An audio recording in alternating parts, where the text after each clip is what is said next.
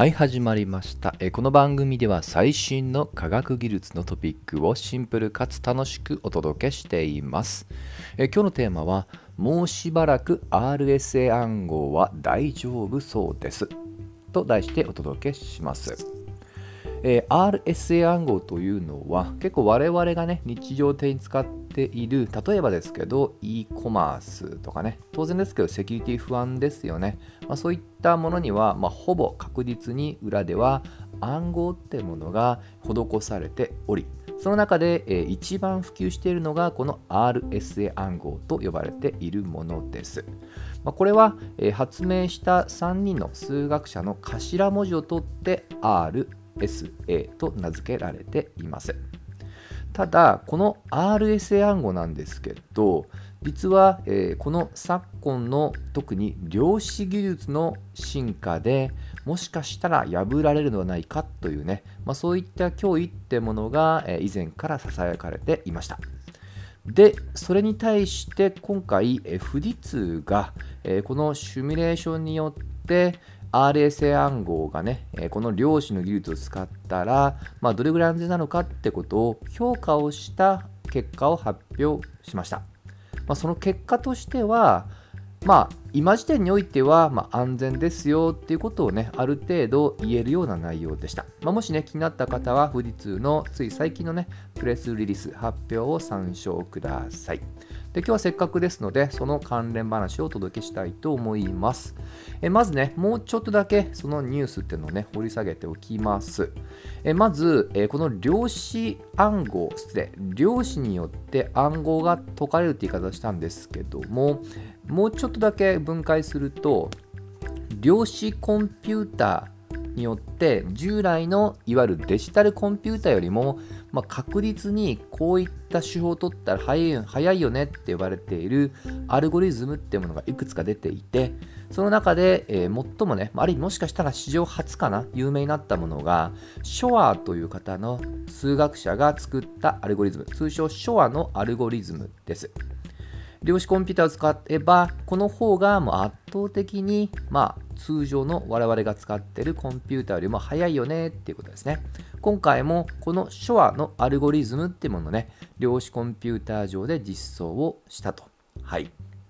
で一応もう少し数値的なことを言うと今回 RSA 暗号にも、えー、桁数によってね 暗号の強度変わってきます我々が普段使っているものの多くは2048ビットです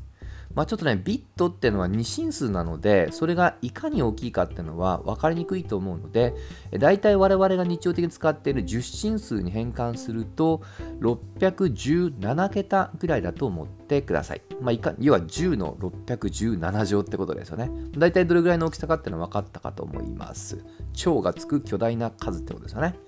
この2048ビットの RSA に対して、手話のアルゴリズムを使って、えー、まあこのあのこの暗号を解くわけです。まあ、ちょっとこれ暗号を解くっていうのがちょっと分かるようで分かんないと思います。実はこの RS 暗号っていうのは超シンプルに言うと素因数分解をね、えー、まあさせるっていうねそういった暗号だと思ってください。素因数つまり素数の掛け算に分解できますかと実はこれむちゃくちゃコンピューターでも難しいことが分かっててこの難しさを応用した暗号なんですね。まあ、例えば6っていう数字はパッと暗算で 2×3 っていうね2と3の素数に分解できます。1桁は簡単。2桁も頑張ればできると。ただもう3桁になってくると佐藤私はもう暗算だとほぼできないです。はい。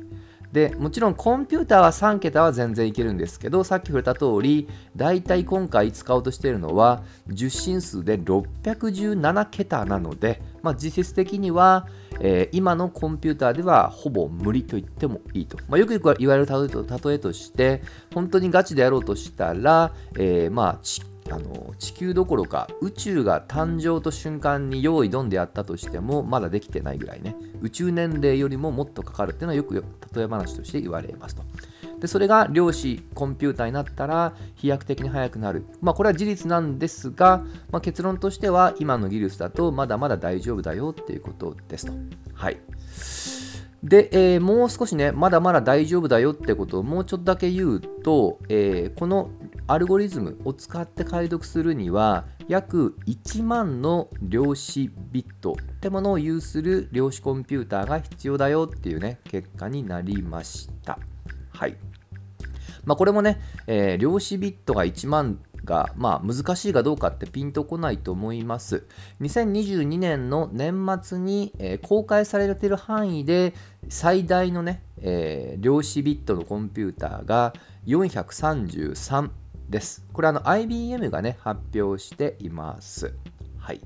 まあ、これは単一のですので、まあ、それを組み合わせたらね、もっと数は増えるみたいなんですけど、これ実は単にね、量子ビットの数だけを増やすんじゃなくって、その計算した結果を誤りなく、えー、これあの計算自体がね100日以上どうもかかるみたいなので100日きちっと誤りなく情報を持つっていうことも同時に、えー、実現しなきゃいけないと、まあ、そこまで鑑みると実用的にはまだ難しいってことですね。はい。まあ、ちょっとね、若干くどい話をしましたが、まあ、とにかくもうしばらくは、たとえ量子コンピューターの今の技術を搭載したとしても、えー、2048ビットの RS 暗号については大丈夫そうですよっていうことですと。はい。